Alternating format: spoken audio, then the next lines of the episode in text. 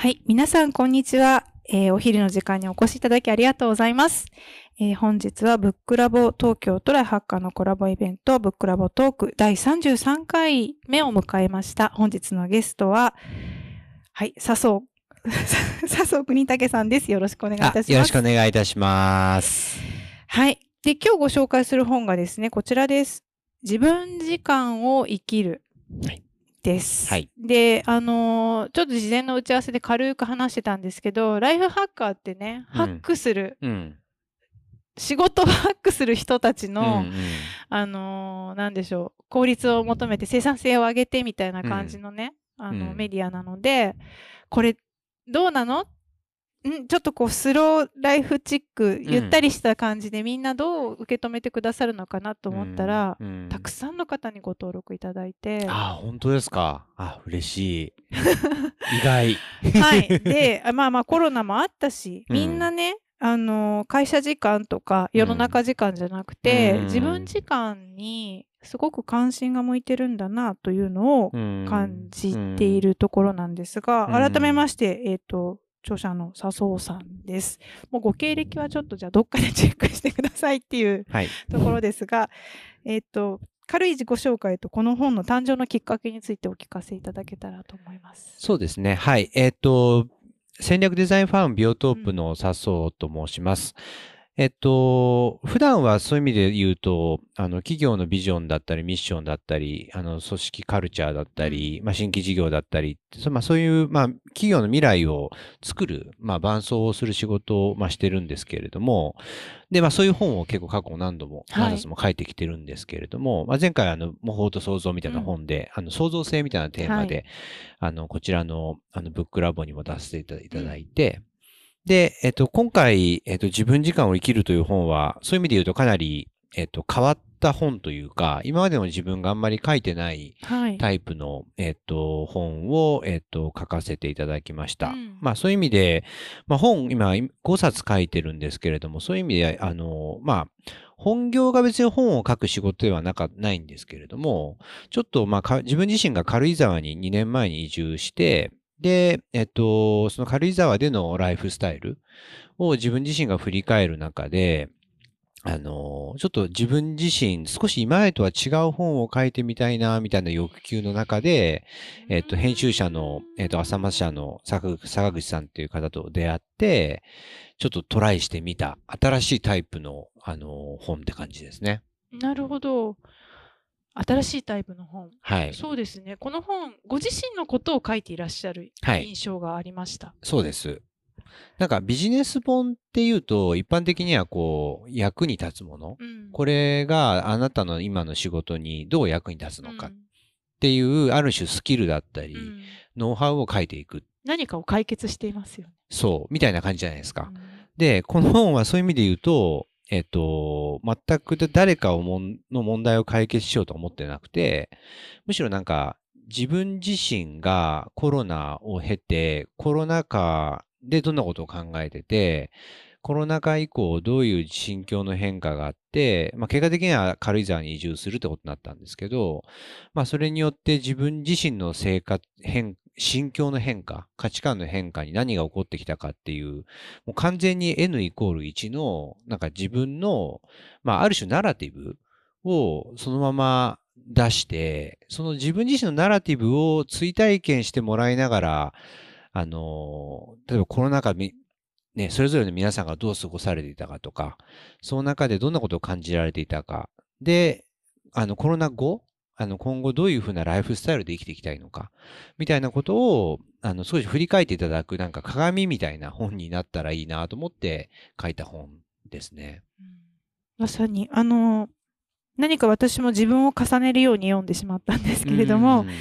たくさんの方にも新しい気づきがここから開けたらいいなというふうに思います。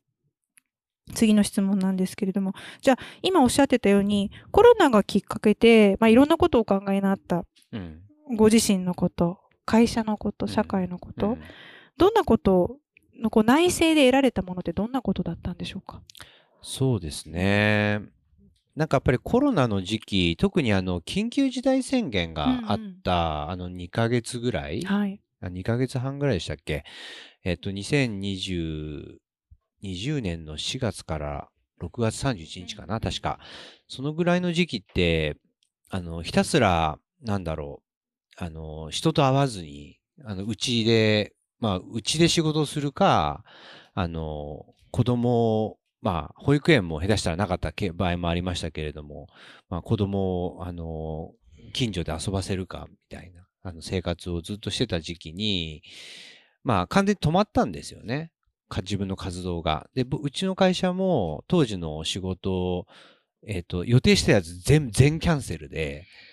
ゼロみたいな。4月から6月の売り上げゼロ。やることない。で、うちにいる、みたいな状況だったので、その時にまあ、あのいろんな、まあ、ニュースを見ながらいろんなことを考えるある種の余白がすごい当時できたんですよね。で、その時に、あの、一つは、その、まあ、この本にも書いてますけれども、なんか、ガンジス川が綺麗になったとか、なんか、の CO2 の、まあ、言っても、まあ、10%ぐらいしか減らなかったけど、10%ぐらい減ったとか、なんかそんな話を見ながら、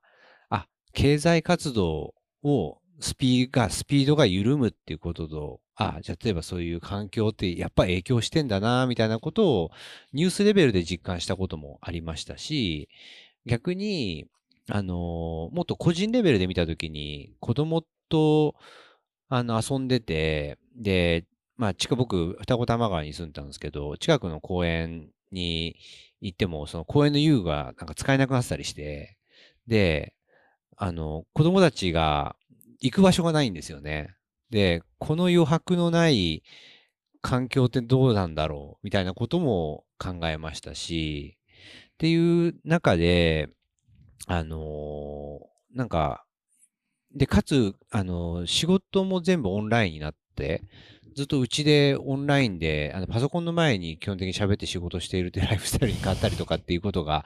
起こった時に、これからのライフスタイルってどうあるべきなんだろうみたいなことを結構考えたんですね。で、その時に、まあ、すごい歴史的に考えると、まず、あ一個は歴史的に考えた時に、あの、仕事って必ず、あの、住む場所って必ず仕事場の近くにあって、まあ、それが便利だったから、まあ、昔工場がめ、め、目やった時は工場の近くだし、それが今あとホワイトワーカーとかが増えてるから都市になってるし、でも、えっと、今、じゃあデジタルで完全に自由になった時に、じゃあ人はどこの近くに住むのが一番いいんだろうみたいなことを考えると、実は意外と、あの、頭が疲れるので、その頭が疲れる中で自然の近くに住んで、むしろ、あの、適度に、あのリ、リラックスしながらデジタルで仕事をするみたいなライフスタイルが、まあ一番いいんじゃないかな、みたいなことをちょっと思って、そういう意味だと自然の近くで、まあある程度都会のアクセスもよく、えっと、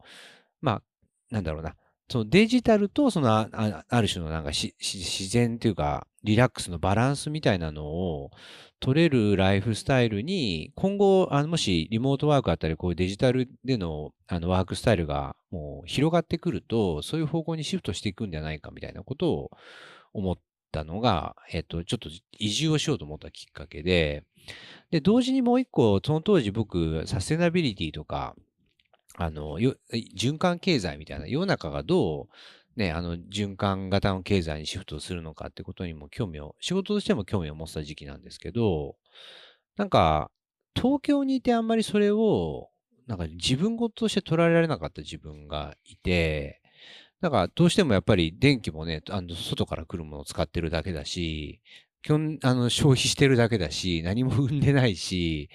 っていうライフスタイルを送ってる人は、循循環を全く感じれてない人が、サステナビリティの仕事を、例えばデザインコンサルするっていうのも、すごいなんか自分の中で矛盾を感じて、なんかもうちょっと、あの、例えば食にしても、エネルギーにしても、もうちょっとなんか小さいレベルで、あの、循環しているって実感を持てるようなライフスタイルに移った方が、なんかこれからの時代には合ってんじゃないかな、みたいなことを、まあ、そのあたりの仕事の面と自分の個人的な面がいろいろまあ合わさって、き最終的には軽井沢に移住したみたいな、なんかそういうあの内政からの移住っていう行動に変わったって感じですね。すべてが止まった中で、うん。オンラインでお仕事なさって、ん。でも実は会社経営者としてはちょっと怖いって思うような状況だったんじゃないかなとも想像するんですが、うんでも落ち着いてそこはこのように深くいろいろご自身を見て次の社会を見て循環する社会って何とかいうことをじっくり考えておられた。まあ、あのー怖さは当然 ないはずはないはずはないない。ないんですけど、まあでもなくなっちゃったもんはしょうがないっていうところもあったんで、まあ、あの、ある種デザインファームなんで、はい。やっぱり時代の一歩先をうん読むうん。うんっていうのは、やっぱり役割とし、あ役割というか、まあ、ある種職業でもあるので、うんまあ、こういう状況になっちゃったなりに、うん。あの、これから起こってくるであろう社会の、なんか新しい波みたいなものを、ちょっと自分なりにいろいろ考えてみた。うん。で、まあ、それを一人ではなくて、実は、あのービあのビルドっていう会社、はい。建築のスタートアップの,、あのビルドさんって会社があるんです。けれども、まあ、パートナーの会社でもあって、うん。で、彼と、あと孫泰造さん、はいこの前のはい。文系の書を書いた孫泰造さんと3人で、ああの、ー本当ポストコロナのなんか住まいとか住まい方を考えるっていう、あの、あある種なんかこれからの、あの、生き方、暮らし方の哲学を考えていくみたいなセッションを夜な夜な、なんか 3, 3時間かける4ぐらいのワークショップをやったりとかして、少し、まあ自分一人で考えてると結構ぐるぐる回っちゃうんで、うん。少しなんか彼らと一緒に考えることで見えてきた面も、壁打ちしながら、はい、あったかなとは思いますね。オンラインで対話を重ねて、はい。次の生き方っていうのが、まあ、ぼんやりとというか、見えてきたような感じですね。なんで、この本の、えっ、と、この自分の時間を生きるって本って、4章構成になってるんですけど、実はこの1章のグレートリセットってパートは、その、そこの、ビルドさんと一緒に、はい。えっ、と、議論した内容をうーん、当時ノートに、えっ、と、ポスト資本主義の住まい方を、えっ、と、ポポスト主義、あ、資本主義の住まい方を考えるかな。うん。っていう連載をしてた内容を収録してるんですね。ちょっと編集して。なるほど。なので、なんかよく、あの、な、よよく3年前なのにこんなに詳細に思い出せますねって言われるんですけど、もうリアルタイムでその時に書いてた、あの、記録があって、で、えっと、まあ、その中でも、あの、キーワードとしては豊かさを稼ぎ出す暮らしっていう言葉がう、んあの、出てきてるんですけれども、あのーなんかおお、たくさん消費をしていくっていう考え方よりは、その日常のちょっとした、まあ、幸せっていうものを見つけて、それを自分で生み出していくっていう、まあ、豊かさを稼ぎ出すような暮らしになんかシフトをしていくっていうのが、ポストコロナの僕らのあるべき姿なんじゃないかみたいなビジョンを当時は持って、あの、いたんですよね。お金を稼ぐんじゃなくて、豊かさを稼ぐっていうイメージですか？そうです。そう。豊かさの意味も変わるっていうふうにこの中でおっしゃってて、うん。で、豊かさの意味が変わるっていうのは、なんとなくじゃあお金を稼いだ先にあるのが豊かさじゃなくて、豊かさそのものを稼ぐんだっていうちょっと言葉さみたいになっちゃうんですけど、うん。そういう感じなんでしょうか？そうですね。あの、まあ、こんこのディスカッションをしているときに、えっと、ビルドの COO の井上達也さんって人がいて、と井上さんは、えっと、西粟倉村に住んでるんですね。はい。えっと、岡山県かな？のはい西粟倉村っていうのは、あの、り林業がすごく盛んな、はい。あの、まあ、でも人口はすごい少ないとこなんですけど、まあ、そこに住んでて、ある種地域にある木を切って、それで自分の家をちょっと DIY、い一日ちょっとずつかけてしていくのが楽しい。あの、コロナ禍で何してましたかって聞いたら、なんかそういうことをしてましたって。で、それどういう感覚なんですか？って言ったら、まあ、あの自分でちょっとずつ自分の生活を豊かにしているっていうのを自分の手でやってるっていうことがすごく実感値として自分の豊かさを自分で稼いでる感覚があるんですよね。っていうような話をされたときに、あまあなんか、あのコロ、コロナ禍でちょっとなんか家庭菜園始めたりとかした人も結構いたじゃないですか。なんか、あれもなんか似たような感覚なのかなと思って、ちょっと自分の周りの生活を、えっと、自分の手で、えっと、ちょっとずつ良くしていくっていう、あの、それによってなんか自分自身が豊かになったって感じるっていう、なんか、それはなんかお金をもがを多分かけてやればすぐに得られるものなんだけど、それをあえて、えっと、パッてそうに価値交換しちゃわないで、ちょっとずつなんか自分で手を加えてやっていくっていうような感覚が、むしろ結果的にそれは豊かなんじゃないかっていう、そういう感覚なんですかね。うん。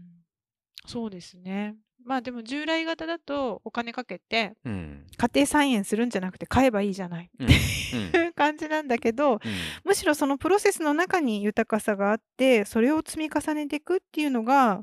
まあ、これからもっと増えていくんじゃないかなっていうことですよ。そうですね。なんかそれが、なんか僕の中ではすごい、あの、まあこれも人によると思うんですけど、うんそのリモートワークが増えうん。て、だそれこそ本当にパソコンの前で喋ってることが仕事になって、なった時に、なんか、なんか自分の中ではバランスがちょっと崩れたんですよね。なんか今までは僕って結構ワークショップをやってて、はい。そのワークショップでそこの目の前の一人一人のあの息遣いだったり、うん。まあ顔色だったり、うん。まあオーラだったりを感じながら、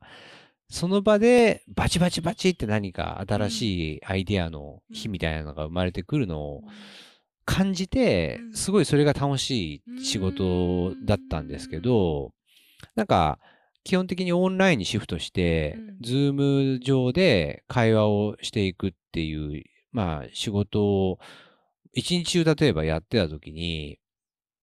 今日俺は何をしたんだろうかっていう、なんか命をすごいなんか無駄遣いしたような気がする、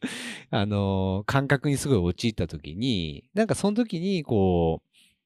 何かそう実体のある何かをこう、育てているというか、っていうなんか実感を持ちたくなったんですよね。それで僕あの軽井沢に移住してから、あの、菜園というか、あの農園を始め、あ農園を始めて僕自身も。で、正直、えっと3ヶ月かけて、ナス5、6本例えばできたとして、それってじゃあ時給で換算したらいくらかって言ったら、えもう、高いですもね。うクソ、クソ安いんですけど、でもそういうことじゃないよねって。はいまあなんかまあむしろこれを自分でうん作って自分で育てて食べてっっていうことっていうのは、うん。なんかもうそこはもう、なんかある意味、ある意味生産性とか効率性ではか語れない、なんか自分の充足感みたいなものと繋がっていることなので、っていうのをなんか、あの、まあ、かたやね、せああの、お金は稼がなきゃいけないし、ある程度、あの、効率的にお金、あの、回さなきゃいけないんだけど、なんかそれだけやってると、なんか人間としてすごく、なんか虚しい、あの、ライフスタイルになっていくな、みたいなことをデジタルシフトした、なんかワークスタイルの中で感じたんで、なんかそれの反動じゃないですけど、まあ、ある種デジタルで多少やっぱり仕事が効率化した分、ちょっとつまんなくもなって、その分の楽しさっていうのをなんか自分の周りのワーク、ライフスタイルの方になんか求めるようになったっていう変化が、まあ特に僕は軽井沢に移住してからすごい起こってた変化だったのかなっていうふうには思いますね。うんなるほど、なるほど。本の中では経済もさっきのそのナスの値段じゃないですけど、うん。経済や働き方もこのまあグレートリセットのパートの中で変化するっていうふうにおっしゃってますけれども、うん。どんなふうに変わっていくと今お思いですか？そうですね。まあ、経済の話は、なんだろうな、簡単な、簡単には言えないというか、あのーまあ、この本の中で、えっと、書いてたのは、まあ、経済にもうん。おそらく二と、まあ、二通りあってう、ん。その、別に市場経済だけは経済ではないのでうん。うん、まあ、例えば全てお金に換算してう、ん。で、その、あのサービスの交換をするっていう、まあ都会だとあらゆるものうん。はそうやってね、購買と消費をしてるわけですけど、例えば田舎、田舎とかでに行くと、まあ作った野菜すげえ余っちゃったから、とりあえずあげるよとか言ってあげて、うん。あ、じゃあお返しにじゃあこれあげるね、みたいな。まあある意味贈贈与経済みたいなものが成り立っていて、で、えっと、まあ、どっちが幸せ感を感じれるかっていうと、まあ、あの、気分転換に、あの、買い、物を買いまくるっていうのも、まあ、た一瞬の出しな幸せではあるんですけど、まあ、なんかどちらかというと、なんかそうやってうん。何かあげて何か返して、うん。何かあげて何か返してってことがこう繰り返されていくようなうん、なんかある種その田舎っぽい、あの、そこは実は GDP には測れない、経済みたいなものがある程度あった方が、うん。結果的にはその人にとっての幸せっていうのは上がっていくよねっていう、なんかそんな感覚を持っていて、そういう意味で、あの、100%そっちにしましょうみたいなことを言うつもりは全くないんですけど、なんか100%じゃあ逆にあの市場経済だけで成り立ってるっていうのが人間としてバランスがいいのかっていう問いはちょっと考えてもいいんじゃないかなっていうふうには思ってるって感じですね。なるほど。だからまあ交換とか贈与もあるし、うんあとまあ無償の労働っていうかあ、そうですね。ね、あの働いてお金お金のために働くっていうそういう構造だけじゃない方うんがうん幸せなんじゃないの？っていうリセットがあった。そうですね。ありがとうございます。そう。で、リセットの次にトランジションがあって、うん。あのーこの本に興味持ってらっしゃる方って、じゃあ自分も移住するかどうかは別としてなんか変わりたいなとか、もっとい、もっといい次の価値観ってなんだろうとか、自分はどうすればいいのかなって思ってる方がいるんじゃないかと思うんですけど、そう、トランジションっていうプロセスをこの本読んで、うん、いいなと思った人になんかおすすめのことってありますか？そうですね。まあ、あのこの本自体、うんなんだろうな。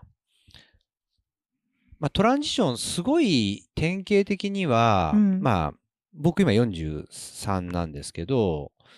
まあ、40代って結構中年の危機とかって 言われる。一瞬焦る時期。焦る時期で、あまあ、多くの人がそういう意味だと、うん。僕の同世代って、一回こう人生考え直す、うん。あのフェーズだったりするので、うん。まあ僕の同世代の方とかは、すごい多分実感ある方多いと思うんですけど、まああとももしかしたら場合によっては多分20代後半とか、あの、一回こうキャリア考え直す時期の人とかも、例えばいたり、あとまあ60代に会社辞めた後どうするとかっていうので、まあ、なんか何回かあの人生の転機って多分あると思うんですよね。典型的な。で、そういう時期って、あのーまあ、自分自身の今までやってきたことと、これからやりたいことっていうのが、まあ、ごっちゃごちゃになるし、今までやってきたことはちょっと飽き、ちょっと飽きて、できるようになってて、もしくは慣れてしまって飽きて、で、あのー毎日がちょっとカラフルじゃなくなってくる、みたいな。なんかそんなタイミングがトランジションのスタートなんだと思うんですけど、なんかそういう時って、まあじゃあいきなり、あの、頑張って新しいことをいろいろやろうとか、あの、で、焦るうんと思うんで、あ焦るし、まあうん。自分自身が何なのかよくわかんないっていうので、結構不安になる方も結構多いと思うんですけど、まあこの本でも書いてるんですけど、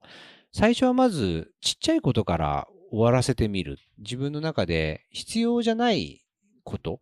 から優先してちっちゃいことから全部、あの、終わらせてないことリストを作って終わらせていってみる。で、そうするとなんかちょっとずつ自分の中で軽くなってきて、で、軽くなってくると、逆にそれこそ本格的に、今までは、なんかこれをやってることで自分っていうのを認めてたのに、それがなくなってしまうと、本当に自分って何なのかわかんなくなる。うん。っていう意味で、一瞬すごく怖くなる。んうん。です。こういうのニュートラルゾーンって言って、でもこの時期に、なんかその自分が何者でもないって恐れを、まあ、持ちながらも、なんか今までの自分だったらやんなかったであろうこと、なんか今までやったら断ってたゴルフも、とりあえず誘われたら行ってみるとか、みたいな感じで行動パターンを、あの、フットワーク軽く、なんか変えていろんなことにチャレンジしてみよう。っていうことを、えっと、していく中で、だんだんなんか自分の中でピンとくる、あの、次の自分の、なんか、アイデンティティにピンとくる何かに、だんだん、あの、つながってきて、そういうものがだんだん見えてきたら、一気に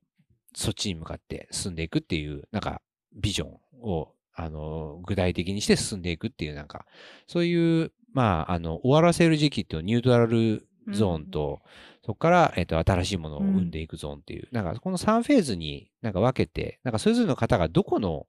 タイミングに今いるのかなってことを考えながら過ごされると、うん。まあ、いろいろなんか不安もある時期だし、うん。なんか先が見えないし、辛いし、みたいな、あの、て天気ってそういうもんだと思うんですけど、うん。結果的にはそれは死と再生で、何か新しい、今までの自分が死に、新しいものが生まれるっていう、あの実はそういうプロセスでもあると思う思うので、あの、その先には必ず新しい自分っていうのが見えてくるっていうことを、まあ、信じながら、なんかそういう時期を乗り越えてうんいただく、なんかそういう知恵になったらいいなと思って書いたすね内容ですね。辛い時期があっても。死と再生。はい。脱皮して新しい自分になるみたいな。まさに。ねえ。だから今抱えてるその小さなことでも一つ一つ一回終わらせる、手放す、うん。まあリリースしちゃって、で、不安だけど空っぽの自分でニュートラルで不安なまま、で、まあ新しいことを試したり、うん。で、その先にだんだんビジョンが見えてくるっうん。ていうのを、じゃあ笹生さんご自身もそれ体験された感じだったんですか？そうですねうん。あのー、10年前に一回そういうプロセスを一回経てて、で、結果的に今デザインファームを起業するってところまで、なあの、うん P&G のマーケターやってたところかうんらそこに、うん変化したん新しいビジョン。はい。ですけど、でも実際そこって、一回う、う、うつで今までの仕事を全部辞めたみたいな時期があって、うんで、辞めて、えっと、本当に何もなくて、うん。もやもや、ニュートラルにニュートラルだった時期が2年ぐらいあって、うん。なんとなくでもデザイン、デザインとか組織開発みたいなキーワードが出てきて、うん。じゃあそれを一旦ソニーでやってみようっていうので、ソニーに再就職して、で、それを始めるまでに3年かかってるので、実質実は5、6年ぐらいの期間を経ての、トあのマーケッターから今のデザイナーへのトランジション、起業家デザイナーへのトランジションが起きてたんですよね。で、まあ多分今、また僕もがこういう本を書きながらい言うのもなんなんですけど、僕自身もたまた今トランジションフェーズにあって、この8年、えずっと、うん。あの 8, も8年というか、会社始めてから8年ですけど、実際にはソニーのや時期やってた時期うん。加えるとも12年、10年ぐらいやってるので、えっと、そこから少しずつまた次の、うん。あの、何何かを終わらせて、えっと、自分の中でのニュートララルゾーンに今入ってるような感覚に今自分はいて、うん。まあ、ある種軽井沢って場所自体にうん。移ったこと自体もなんうん。か自分の中では一つ今までの東京でのなんかいろんなライフスタイルを終わらせて、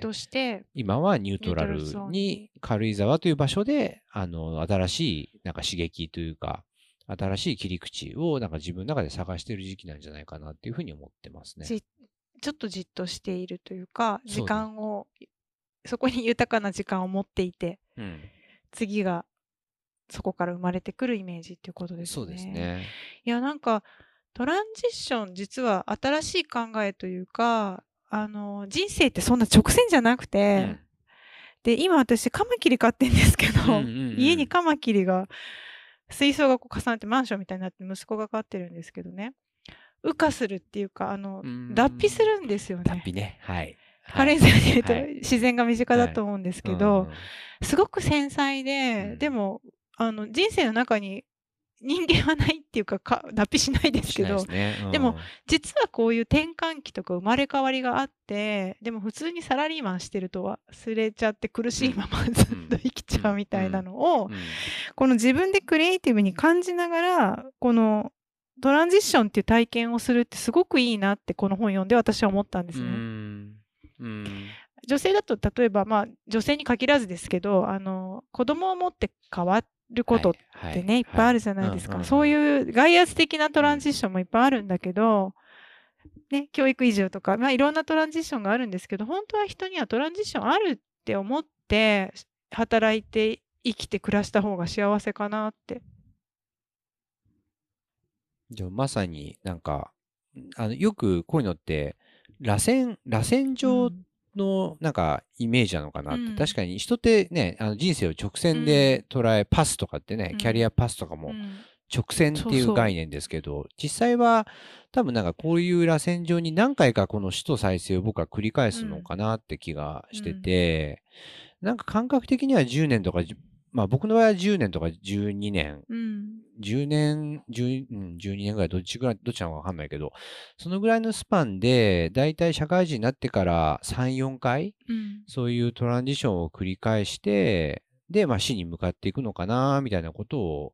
まあ、あの感覚としては持っていて、まあそういう意味だと、まあ、何回か来るトランジションのまた一個が今来てるかなというふうには思ってますね。で逆に言うと、そのぐらい来るもんだって思ってた方が、なんか気が楽というか、そうですね。なんか無理やりなんか今の自分に嘘ついて、うんなんか今までこれをやってきたんだから、これをやり続けなきゃいけないと思うと結構辛いうんので、あ、人って、まあ、自然に変わるし、うんアイデンティティも何回もうん生まれ変わっていくんだよねって思ってる方が多分、うんあの、生きやすい世の中なんじゃないかなとは思いますね。そしてクリエイティブですね。うん。その方が。そう。で、この、まあ、本のプロセスで言うと、トランジションの先に新しい世界、新世界が待っているわけなんですけれども、笹生さんご自身の、まあ、まあ、今、ちょっとチューニング中というか、あの、ニュートラルゾーンにいるっておっしゃってもおりますが、新しい世界ってどんなものでしたか？移住もして、うんあ変化があって、新しく見えてきたことってどんなものが見えてきましたか？そうです。ね。なんかす、すごい、あのーなんだろうな。ちょっと身も蓋もない話なんですけど、あのー僕結構今まで人生で、あのー学歴とかも、うん。えっと、あの、か改正東大うん。ですし、で、えっと、その後 P&G に入って、まあ、だつの時期は2年ぐらい逆に言うとギャップはあるんですけど、基本なんかあんまり止まってた時期ってないんですよね、人生で。こういう、こういう直線ですよね。はい。で、結構どっちかというとずっと、なんだろうな、あの、常に頑張ってないと気が済まないみたいな感じで、なんか無駄な時間は過ごしたくないっうん。て思ってずっとやってきてたうんんですよ。うんで、えっと、軽井沢に移住してみて、えっと、なんかそこの感覚がちょっと変わったっていうか、まあ結構物理的にちょっと1時間とか2時間とか空く時間もかなりできた、できるようになりましたし、なんだろう。例えば人とだ誰かと会うのも、なんだか、と東京で会うときって、この、これで会うのはこの目的で、みたいな、ななんとなく無意識に自分の中にあったんですけど、うんなんかあんまりそういう、なんかこれの 目的は何かって考えないで、うんあの、人付き合いを楽しむみたいな感覚とかが出てくるようになって、なんかこの本の中で、あの、コンサマトリーってキーワードをだ、はい。あの出してるんですけコどン、サマトリー。はい、なんか、えっと、目的のために何かをするっていう感覚がう、ちょっと薄れて、うん。なんかどちらかというと、あのーなんかその時間そのものを楽しむというか、例えば人といるんだったらその人といるその瞬間を楽しむことを目的にするというか、なんか例えばこういうあのお話が来たから、あ、それがってどういう意味なんだろうって考えながら、そこと接するとかって形で、なんか過度にこう目的を持たない時間を過ごしたくななったっていうのが、まあ変化っちゃ変化ですね。で、それをやったときに、なんか今までやったら、仕事時間を最大化、仕事でどれだけパフォーマンスを出せるかみたいなところを最大化するために全ての時間を使ってたものが、まあ仕事も一部だし、なんか、あの、子供との時間も一部だし、料理を作る時間も一部だし、例えば、近所付き合いをするとか、あの、おなんと、お友達夫婦を招いて、家でゆっくり、あの、なんだろうな、食べる？なんかそういう時間も一部だしっていうのが、なんか、あの、仕事のためのなんとかじゃなくて、仕事は本当に全体の2割ぐらい、イメージで言うと。で、残り、なんか重要な、なんか自分の時間、それこそ自分の趣味とか、あの、社交とか、なんか、料理とか、子供とか、みたいなのが、なんか、ドーナツで言うとなんか半、5分の1ずつぐらいになんか変わってきたのかなっていう、そんな変化があったっていうのが、あの、この本の3章に書かれてる内容ですね。それはすごい豊かなことですね。そうですね。多分、そ、ま、なんかそこが、なんだろうな。も、も多分ね、目的をあんまり考えすぎると豊かじゃなくなるんだと思うんですよね。ああ、そうなんですね。ちょせこいっていうか、その、何かに対して答えがないととか、うんうんこの人に会ったらこれをやらないととかうんいう目的に縛られすぎると、うん、イージーな結果とか、まあなんでしょう、正正解めいたものが得られるけどちょっと空虚とかそういう感じなんですかね。そうですね。なんかやっぱり目的に対してどうするって、ちょっと理性というか、うん。なんだろう。あの、頭で考えてるじゃないですか。うん考えるじゃないですか、どうしても。で、そうすると、なんか、その時間を感覚的に楽しめなくなるっていう感覚がちなんか近いのかなと思ってて、なんかむしろ目的がない方が今の瞬間の、なんか、あの、自分が感覚開いてその時間を感じれるのかなっていう意味で、まあなんかプロセスとアウトプットどっちが大事かって言った時に、まあどっちももちろん大事なんですけど、なんか今の時代ってより、どんなアウトプットを出したかよりも、そのなんか、そのプロセスがどれだけ充実してたかとか、ドラマチックだったかとか、楽しかったかとか、なんかそういうことの方が、あの、ひ日々生きているじ実感うん。に直結してるっていうことなんだろうし、それは多分自分の中で言うと、やっぱり、あの、自分の感覚、感じるっていうモードを開きやすく、あの、していることなんじゃないかなっていうのはちょっと思いますね。そうですね。もう、あの、ありていな表現で編集者としてどうかと思いますけど、マインドフルな、うん、うん。一瞬一瞬が充実するような、うんそんな感じですね。いろんなことにでも気づいたり、出会ったりもされて、マインドフルだとじゃあ、だいぶ、ずいぶん違いますか？人との出会いも。そうですね。なんか、だからそういう意味だとちょっと、なんかは変な話ですけど、うんぶ仏教的な世界がすごいやっぱり相性がいいんだなと思うようになりましたね。なんか、あのいい今、今ここに集中するっていうのもそうだし、結局何かやっぱり、あの、え、え、え演技というか、何かの縁があってきっとここにあるだだろうって、なんかそれを、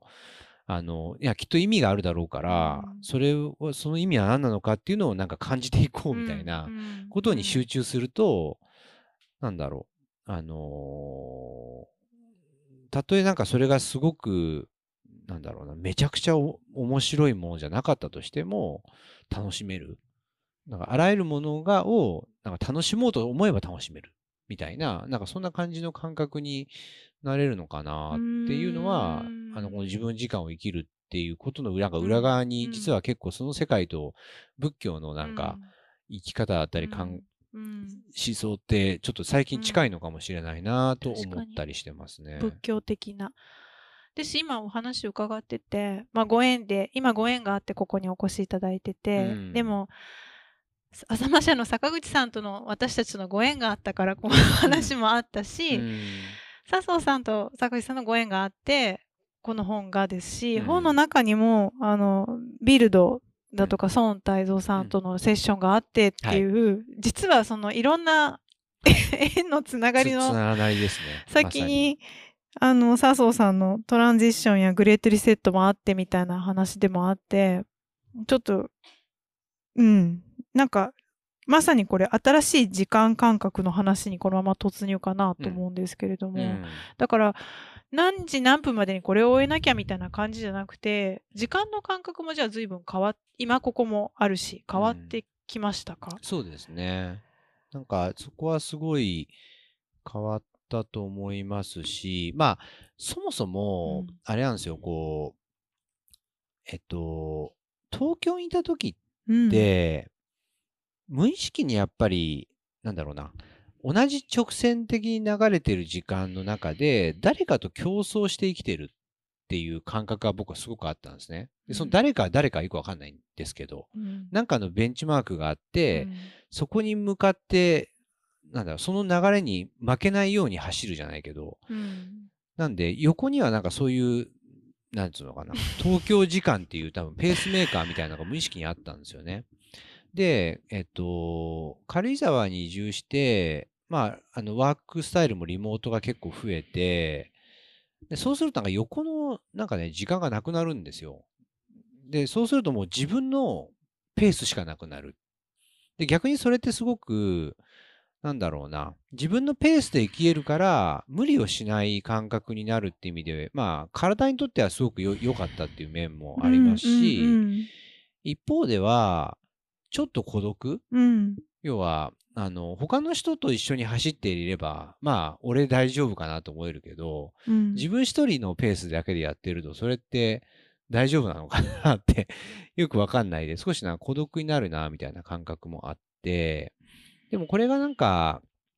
あの、実は、あの、この本で、うん。まあ、じゃあ移住した人って、確かに、あの、例えば通勤電車でみんな通勤するってことはあんまりないし、うんそういう意味だとやっぱり本当にバラバラなんですよね、行動パターンが人によって。うんそういう意味で、あのめ明確ななんか時間が、あの、こういう風に流れていくって流れ方って、やっぱかなり千差万別だよねって思ったんですけど、その話って実は、あの、リモートワークをみんなしてた、あの家でし、例えば仕事をしている人にとっても実は似たようなことが起こってんじゃないかなって思って、うん。今まではオフィスで周りの人がこうしてるから、同調圧力みたいなのあったりして、そう、空気のね、あの空気で動く、空気読んで。空気読む、まあ、あの動き方を、うん。特に大企業とかだともうん。うそういう仕事ばっかじゃないですか。うん。だったのが見えなくなって、で、まあ、よくも悪くも見えなくなったことで、やっぱそれぞれが自分のペースで歩かざるを得なくなってきている。っていう感覚は、えっと、これはまあ僕、あの、移住とかはもうすごくわかりやすいケースではあるけれども、ある種他の人のに合わせて自分が動くじゃなくて、本当はやろうと思えば自分のペースで歩み始めるってことが、もう無意識にみんなやってたりするんじゃないかなっていう気もしていて、ただなんかそこの感覚を意識的にそれをやるのか、気づかないうちにそれをやっているのか、結構なんか大きな違いだなと思ったんですよね。なんか、あの今までのオフィスと全く同じスタイルをただオンラインでやってるような方も結構いらっしゃる気いが。するし、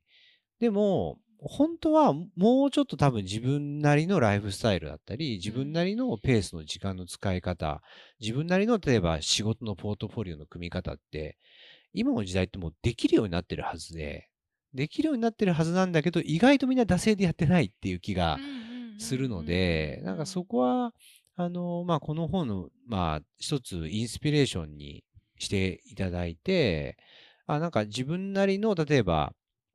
あの、いね、一番いい働き方ってね、じゃあど何時から何時ど、どういうパターンで働くのがいいのか、どこで働くのがいいのかみたいな話もそうだし、えっ、と、自分の時間の、えっ、と、スケジュールをブロックするときに何から優先してブロックするのか、それが、あの、仕事のスケジュールなのか、趣味のスケジュールなのか、子供の時間なのかとか、そそのあたりも実は結構意識で変えていける領域だったりしてて、なんかそのあたりを、あの実は僕らはある程度コロナで一回自分の時間っていうのを取り戻す体験をした今、あのー自分が主あの主軸になった時間っていうのをセットしていくってことが、あの、もうこれからの時代はできるようになってるし、えっと、やれるんじゃないかっていうのが、まあ自分時間を生きるっていう、まあ最終的なタイトルの本になった理由でもありますね。うん。うん。そしてそこに意識的であることでそうですすね。かね。うん。なんとなくリモートとか、なんとなく働いてるとうか、ん。まあでもおっしゃるように、あの、勝手に見えない何かをベンチマークしてたり、うん。あの、まあその P&G とかのお仕事ですと、競合がとか、うんいつも見えない敵と戦ってる時がありますよね。はいね働く人々は、うんあの、ベンチマークをセットして、そこになんか KPI を設定してみたいな、いう仕事の仕方が多いので、まあ仕事に限らず、じゃあ子供だったら、あの、まあ進学においても、実際に誰かと戦ってるわけじゃないけど、偏差値と戦ってたりとか、うんそういうのを取っ払ってもうちょっと自分に軸っていう感じですかね。そうですね。で、なんか僕、この先にあるのは、あの、実はこの本の世界観っていうのは、えっと、いヨーロッパでの生き方と僕はつながってると思ってて、うんまあ、ヨーロッパって成熟国じゃないですか、はい基本的には。で、まあ、よく、よく言う話で、ヨーロッパの人って働かないんだよね、とかって、言いますね。みんな言うじゃないですか。でもあれって、あのー僕実は軽井沢移住してしたうんライフスタイルうを結構の話をすると、ヨーロッパの都市に住んでる友人がすごい似てるねって言われるんですね。で、それはな何何かっていうと、まあ例えば、まあじ時間をもうある程度き決めて、逆に言うと働く時間をここまでからここまで決めちゃって、その中で何とかしようって発想もそうだし、あのー、例えば土日、なんか3つも4つも予定入れないで、1個、もうただその1個をゆっくり時間過ごすみたいな感覚とかもそうだし、あの、彼らがよく言ってるのは、えっと、ヨヨーロッパって、あのーまあ、人の社交とかもすごく大事にするっていうのもありますし、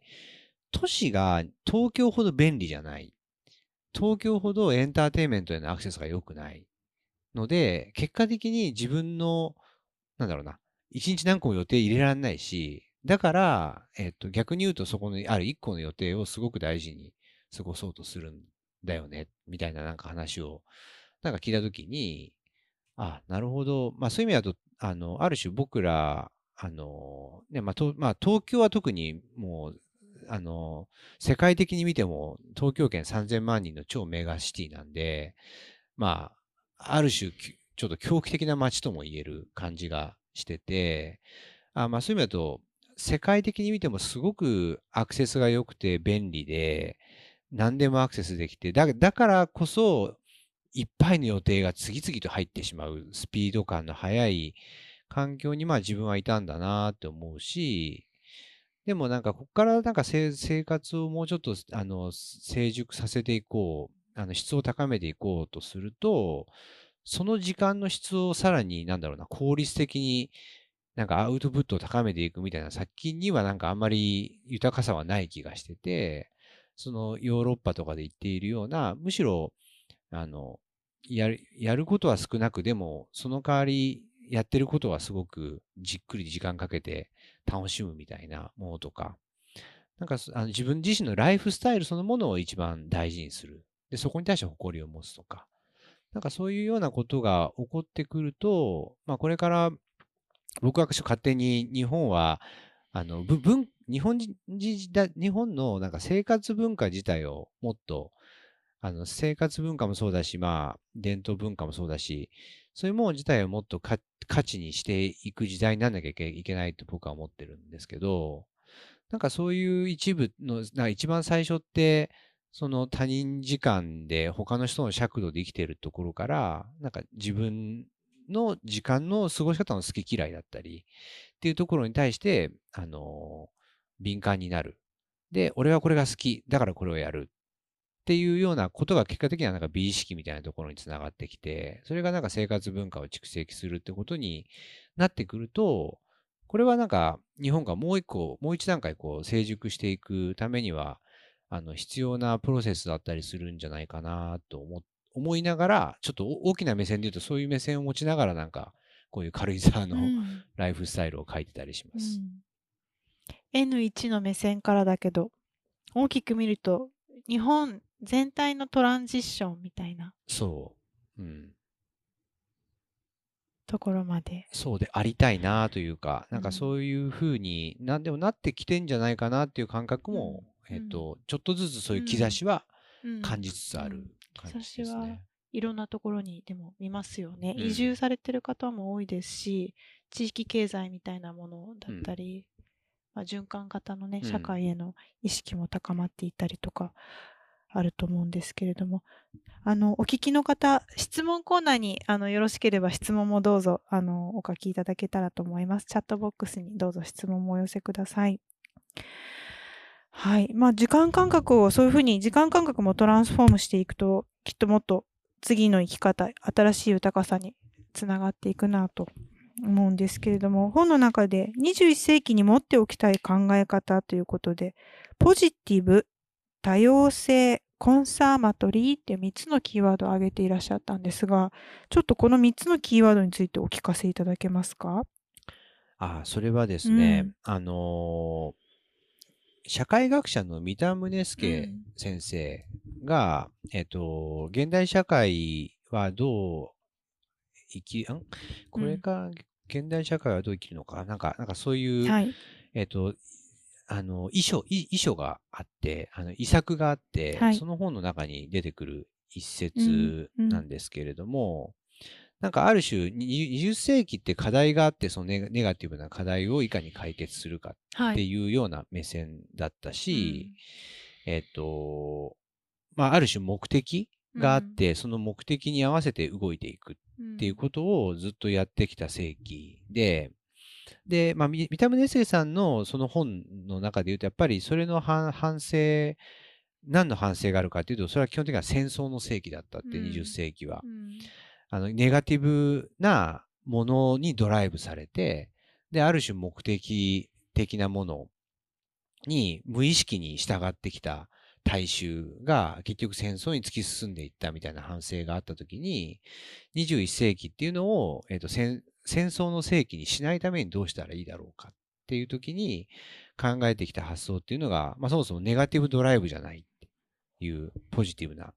ところのドライブから。始まるし、うんこのコンサマトリーっていうのも、多分、あのーなんだろうな。これをやらなきゃいけない、じゃあやるんだっていうことを、む、なんだろうな。無批判にやってると、うんいつの間にか、あのーなんだろう全体として悪いことが起こっている。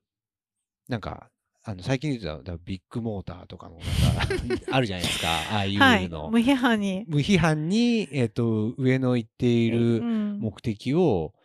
あの、やった結果、あの、木を枯らしてたりとか、うんあの、保険をやってたりとかそうするんでですすけど、ね。ああれってまさに20世紀的な、あの、うん三田さんの本で言うまさに20世紀的な現象で、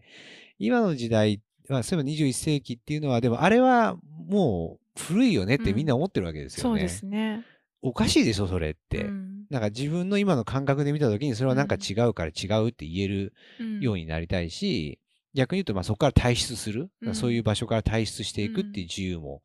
ああるべきだし、はい。それを、なんか、あのーよ、よりなんか周りの人、環境にとって、良い、もより良いことのために何かをしていくために何をしたらいいんだろうって発想で動いてほしい。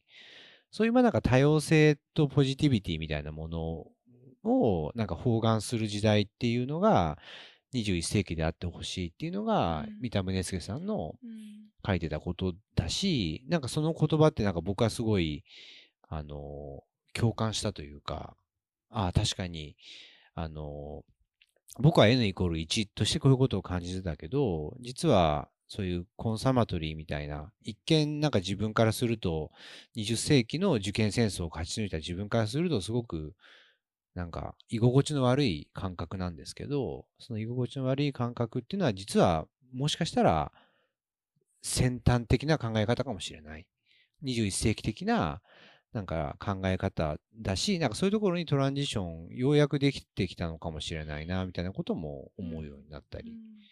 している感じですね。なるほど。ご自身のまあトランジションの中で見えてきたのが、まあ、ポジティビティだったり、うんまあ、多様性、うん多様性とポジティビティ、うんコンサマトリーというようなキーワードうん。のあるの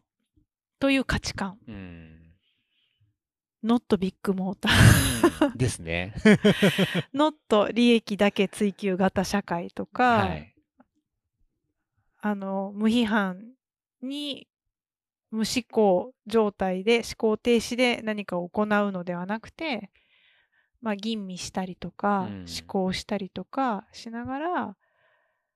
積極的にうん。生きていく姿勢うん。でしょうか。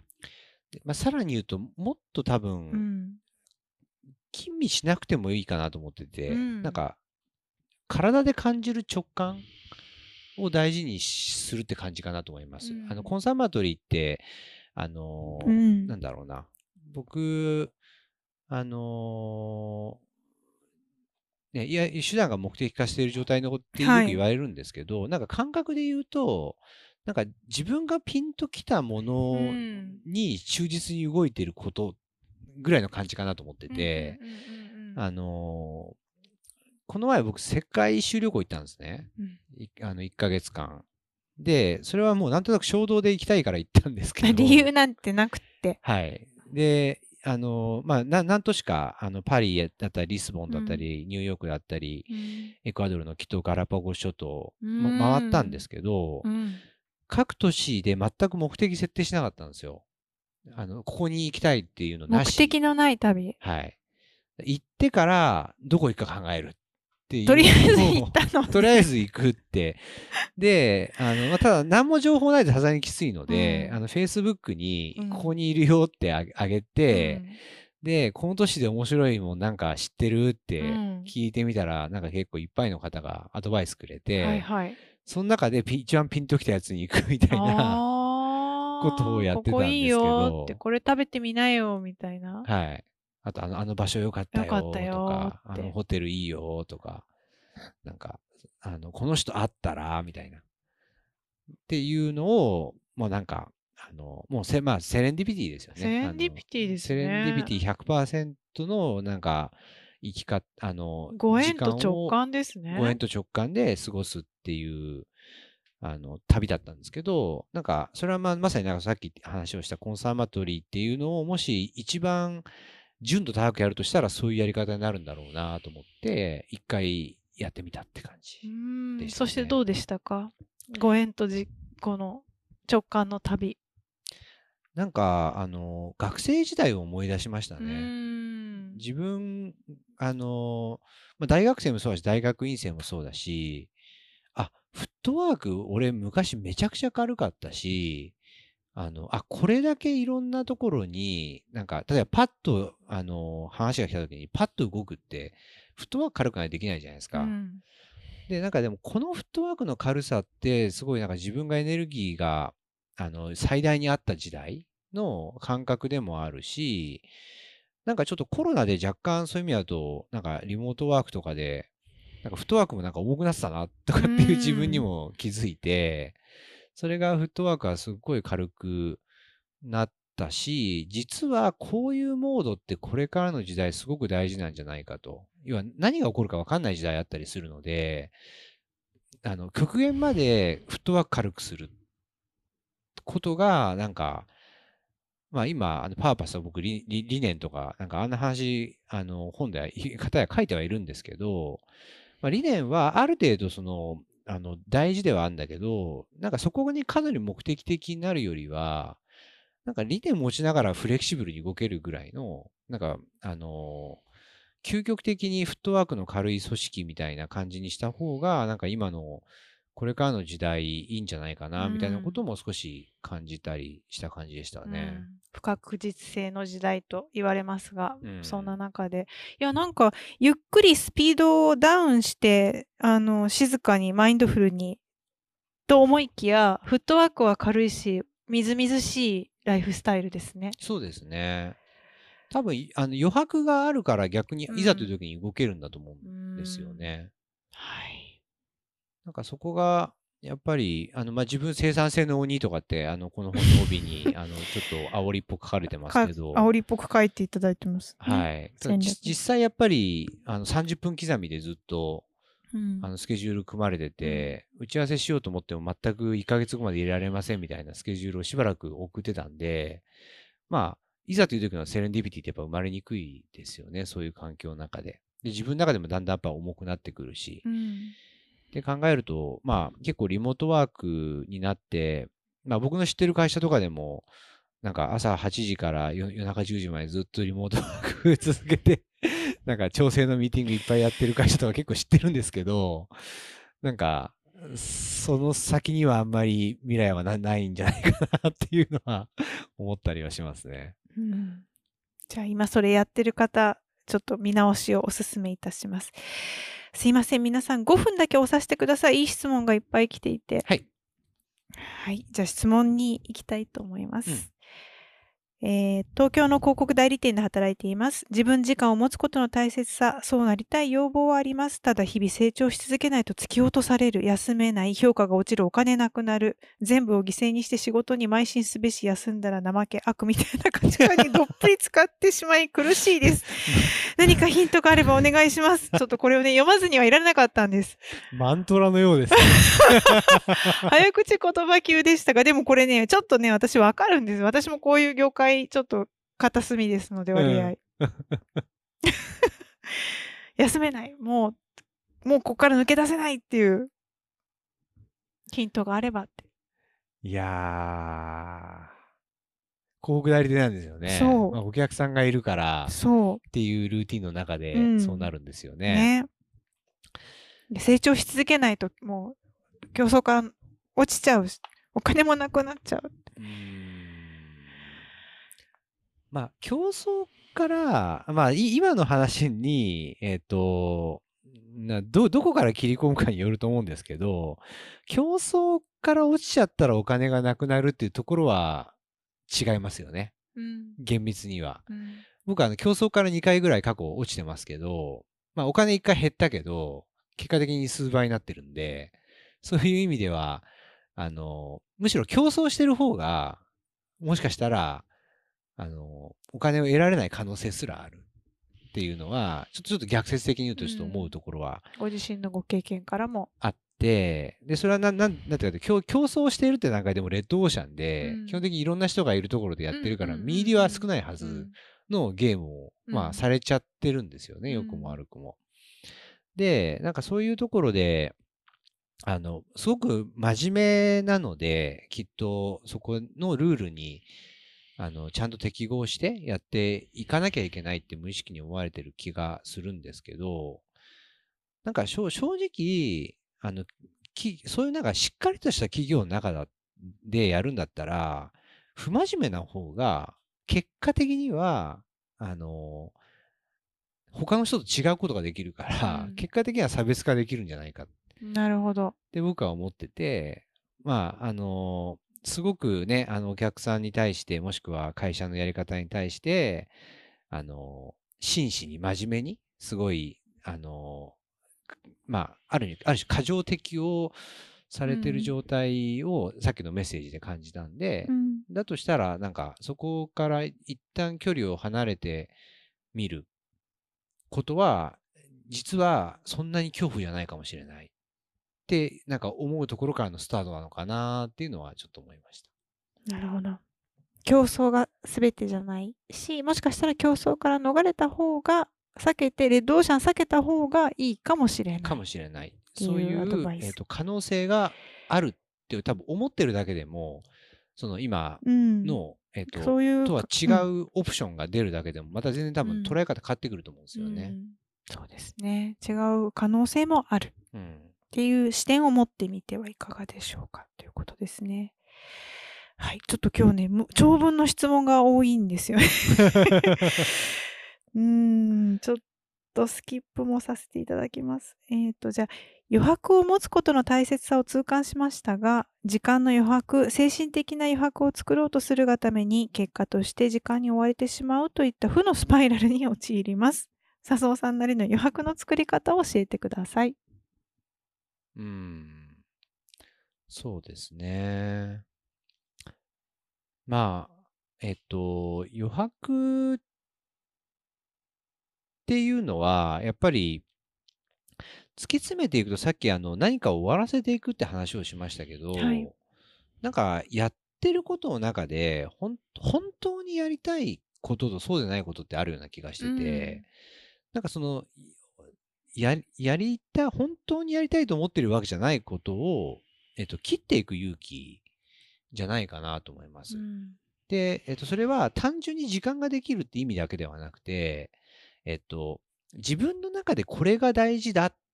て思ってれば、それ以外全部余白になるんですよ。うん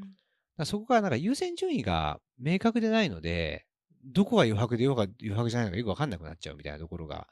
あるのかなと思ってて、まあ、あの、その、ここんまりさんのお片付けメソッドじゃないんですけど、なんか本当にときめく大事なこととそうでないものっていうのをなんか仕分けるってことで、逆に大事なものじゃないものを優先順位下げていけば自然に余白が生まれてくるっていう感じなんじゃないかなと思います、ねなるほど、なるほど。優先度を明確にする。ときめくものに絞り込むってことでしょうかね。ありがとうございます。ちょうど5分を押してしまいましたので、あの、たくさんの質問ありがとうございます。お答えできなかった方、本当にすいませんが、えっ、と、そろそろクローズにしたいと思います。はい。では、あの、本日のまとめなんですけれども、自分時間を生きるとはっていうちょっと一言まとめていただけたらと思います。このブックラボの次回のイベントはですね、えっ、と、10月11日水曜日でゲスト原田正史さんをお迎えして、あの、最高のチームはみんな使っている心理的安全性を作る言葉55。あの、チームの中で使いたい心理的安全性を、の言葉を考えるセッションです。いや、なんか今日はちょっと押しちゃいましたけど、私も今ここに佐藤笹生さんと一緒にいられるような感じがあって、うんあの、私も自分時間をここで過ごすことができて、ありがとうございましたって気持ちでおりますが、はい、えっ、と、今日の締めくくりとして、では自分時間を生きるとは一言お願いいたします。はい。はい。自分時間を生きるとは、目的を持たない時間を作ること。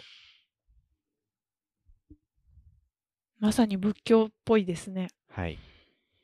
そして自分自身でいるって感じですね。そうですね。で、なんかこれは、あの、100%こういう時間を日常で過ごすことは無理なので、なんか一部の時間でもいいから、うんなんか今までつい目的を持って、例えば土日遊びに行っちゃってた、その1回を、あえて目的を持たないで、家、外出てみるみたいなことをするところから始めていくのがいいんじゃないかなっうん。うんて思いました。はい。皆さんもどうぞ余白の時間を作って新しい自分に出会ってみていただけたらと思います。ありがとうございます。はい。では本日のセッション以上となります。笹生さんどうもありがとうございました。あありがとうございましたあ。りがとうございます。